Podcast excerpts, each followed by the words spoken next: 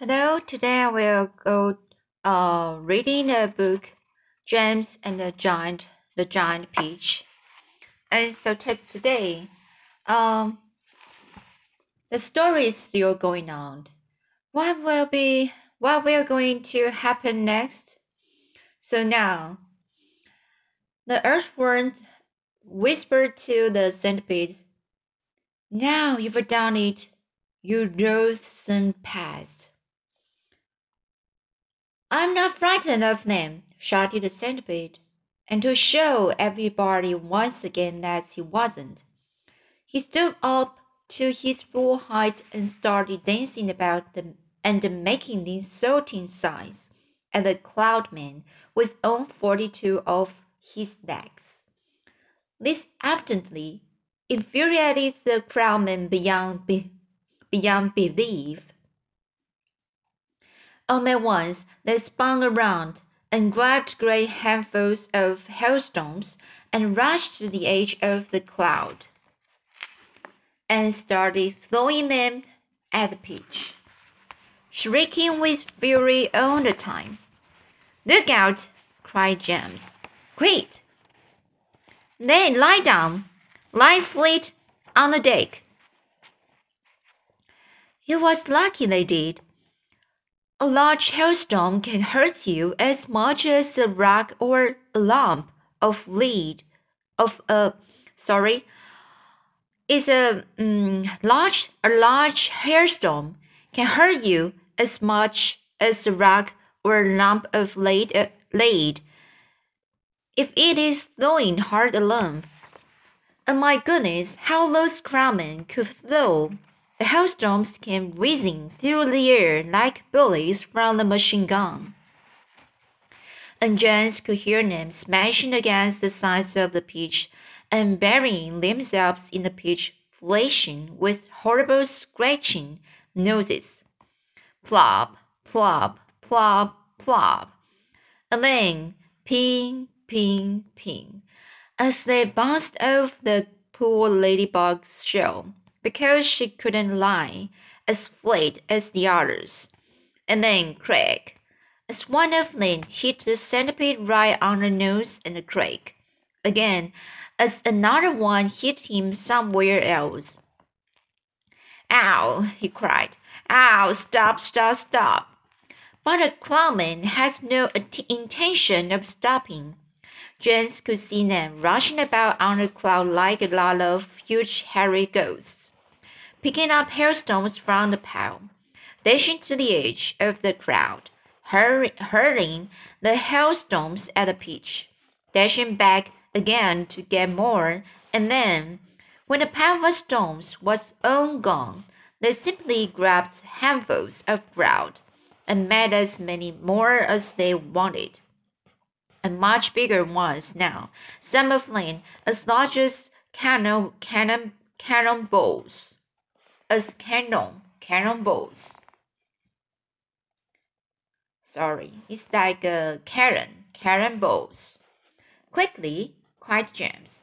Down the tunnel, or we will all be wiped out.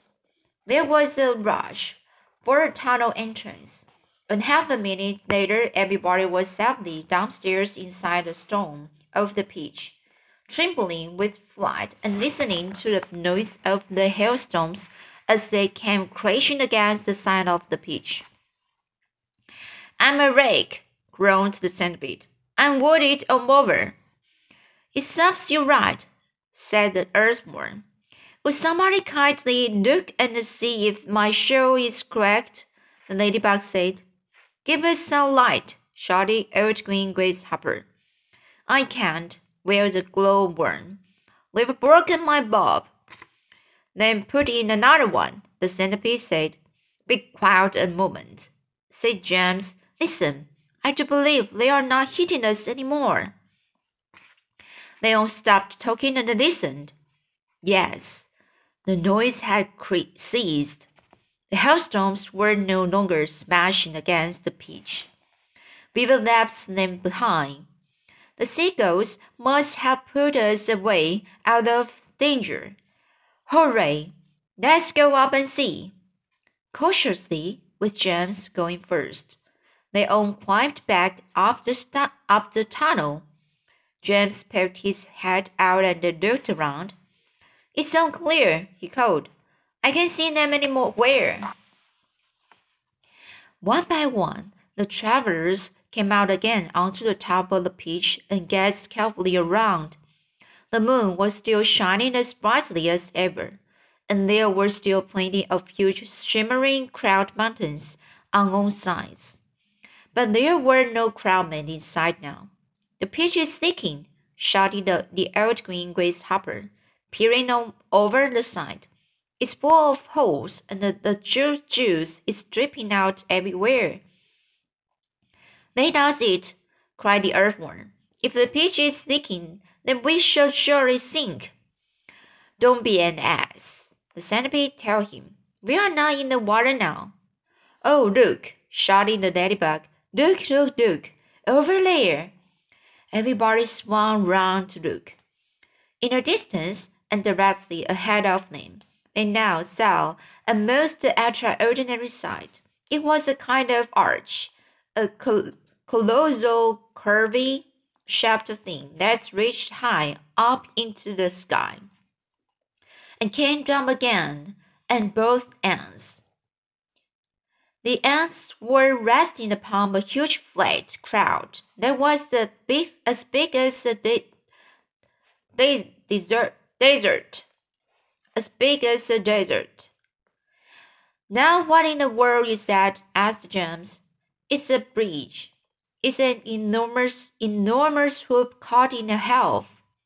In half. It's a giant horseshoe standing upside down. Stop me if I'm wrong, murmured Centipede, going white in the face. But my nose not be crowdman climbing over it. There was a dreadful silence. The pitch floated closer and closer. They are crowdmen. There are hundreds of them, thousands, millions. I don't want to hear about it, shrieked the poor blind earthworm. I'd rather be on the end of a fish hook and use this bait than come up against those terrible creatures again. I'd rather be fried alive and eaten by the Mexican, wailed the old green grasshopper.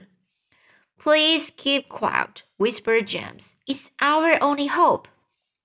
They crouched very still on top of the pitch, staring at the cloud man. The whole surface of the crowd was literally swarming with them, and there were hundreds more up above, climbing about on that monster's crazy arch. But what is that thing? Whispered the ladybug. And what are they doing to it? I don't care what they are doing it doing to it, the centipede said, scuttling over to scuttling scuttling over to the tunnel entrance. I'm not staying up here. Goodbye. But the rest of them were too frightened or too hypno hypnotized, hypnotized by the whole fear to make a move. Do you know what? James whispered. What? They said. What? That enormous arch, they seem to paint in it. They've got of paint and big brushes. You look. And he was quite right. The travelers were close enough now to see that this was exactly what the cloudmen were doing. They all had huge brushes in their hands, and they were splashing the paint onto the great curvy arch in a frenzy of speed so fast, in fact, that in a few minutes the whole of the arch became covered with most glorious colors, colors, reds, blues, greens, yellows, and purples. It's a rainbow, everyone said at once. They are making a rainbow. Oh, isn't it beautiful? Just look at those colors. Centipedes, they shouted. You must come up and see this. They were so enthralled by the beauty and the brilliance of the rainbow that they forgot to keep their voices low any longer. The centipede poked his head cautiously out of the tunnel entrance. Well, well, well, he said. I've always wondered how those things were made, but why on the lobes? What are they doing with those lobes? Good heavens, they are pushing it off the crowd, cries James. There it goes, they are lowering it down to the earth with lobes. And I'll tell you something else, the centipede said sharply. If I'm not great, mistaken, we ourselves are going to bump right into it. Bless my soul, he's right, the old green grasshopper exclaimed. The rainbow was now dangling in the air below the crowd. The pitch was also just below the level of the cloud, and it was heading directly toward the rainbow, traveling really fast. We are lost, Miss Spider cried, wringing her feet again. The end has come. I can't stand it, wailed the earthworm. Tell me what's happening. We are going to miss it, shouted the ladybug. No, we are not. Yes, we are. Yes, yes, no. Oh, my heavens. Hold on, everybody, James called out, and suddenly there was a tremendous thud as the pitch went crashing into the top part of the rainbow. This was followed by an awful splintering noise as the enormous rainbow snapped right across the middle and began to separate pieces.